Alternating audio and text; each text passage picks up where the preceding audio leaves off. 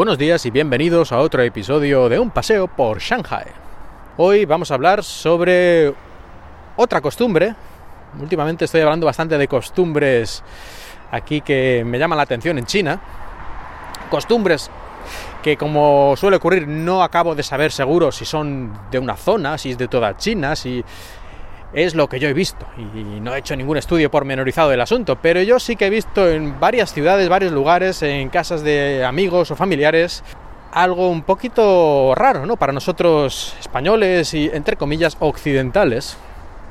Y es que la gente cuando compra cosas nuevas, como puede ser una televisión, puede ser una nevera, en general cualquier tipo de electrodoméstico, tienen la, la costumbre de no quitar las etiquetas Muchos de estos aparatos tienen etiquetas donde pone sus características técnicas o pone su eficiencia energética, si es una nevera o, algún tipo de electrodoméstico grande, una lavadora. Y pone pues clase A o clase B. Esto es muy parecido a lo que tenemos también en Europa, ¿no? Este tipo de clasificación de eficiencia energética. Pues bueno, todas estas etiquetas que tienen muchos de estos electrodomésticos no las quitan. O sea, no es que lo mantengan unos días por si acaso tiene algún problema, ya hay que devolverlo a la tienda y no, no, no, que tú vas al pasar un año o dos años y, están ahí. Simplemente les parece como que queda más bonito o que demuestra que es nuevo o algo así.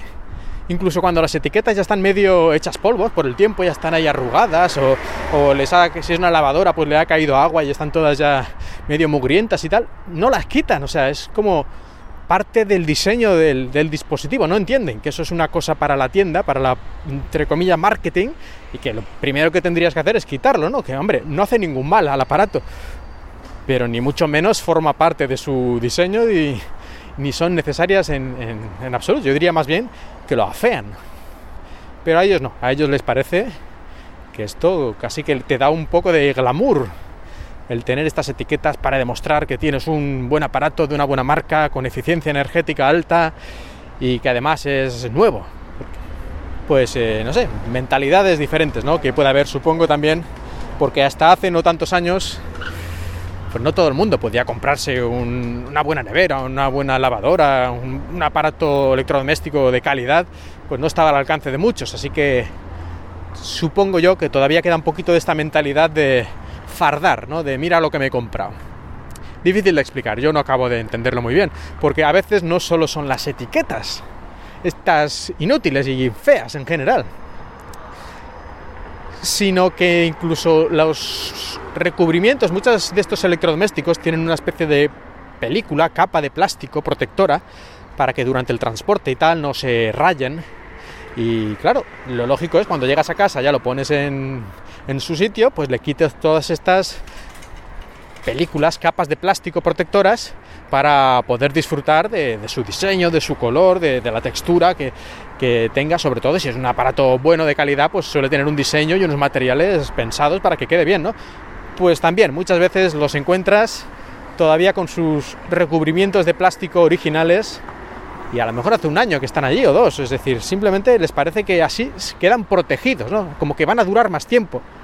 Cuando muchas veces es al contrario, muchas veces estas protecciones lo que pueden hacer es, incluso provocar algún tipo de mal funcionamiento, de recalentamiento, cosas así. Normalmente no, no suele provocar ningún perjuicio especial, pero yo he llegado a ver pantallas de televisión o monitores con la cápita de plástico protectora en la pantalla puesta. Y esto sí, obviamente, afecta mucho a la calidad de imagen, porque ese plástico no está pensado para, para ser de buena calidad en cuanto a la transmisión de luz ni nada, es solo para proteger de las rayaduras durante el transporte. Y si los dejas puesto, pues la calidad de la televisión empeora bastante, el contraste, el brillo, los colores se va a ver afectado notablemente.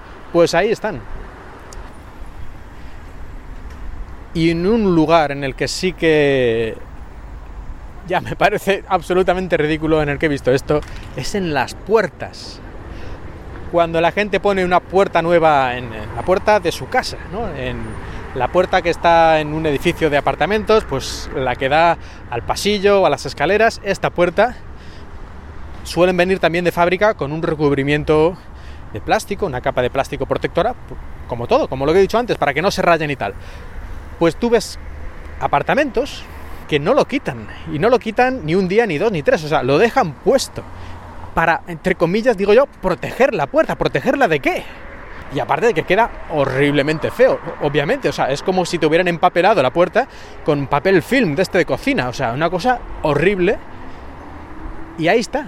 Y les parece perfectamente normal, perfectamente lógico. Y supongo que agradable a la vista. Aunque yo, después de estas y otras muchas cosas que veo en China, yo la... digamos que creo que en general la gente aquí tiene poca conciencia en cuanto a lo que es la estética. Tienen supongo yo, cosas más importantes de las que preocuparse que de la estética, porque muchas veces no es cuestión de dinero, ni es cuestión de un gran esfuerzo, es cuestión de, querer que algo se vea bonito, ¿no?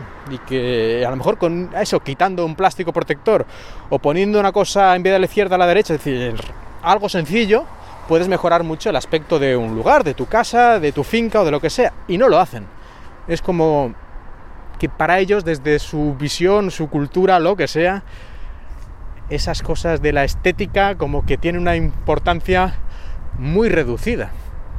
Y como siempre digo, pues habrá de todo y aquí hay millones y millones de personas, más concretamente unos 1.500 millones y seguro que hay aquí unos sibaritas del diseño y de todo, pero la norma general es lo que yo he contado, por lo menos en mi experiencia, y siempre recalco que es mi experiencia personal, única e intransferible, bueno, transferible un poco sí, porque os lo cuento a vosotros. Pues con esta diatriba llego al final de este episodio del podcast, de este paseo que he estado realizando por aquí, por Shanghai, y espero que os haya gustado. Ya sabéis que podéis dejar comentarios o podéis eh, sugerir temas o lo que queráis en Twitter en arroba paseo Shanghai. Y aunque no pongo yo muchas cosas allí, por las dificultades que hay para conectarse con el mundo exterior, con el Internet real y no la Internet de China, cuando puedo, cuando la conexión va bien, pues intento poner al menos unas cuantas fotos o alguna cosa interesante. Así que si me seguís en arroba paseo Shanghai, de vez en cuando os llegarán cosas también curiosas. Pues muchas gracias y hasta pronto.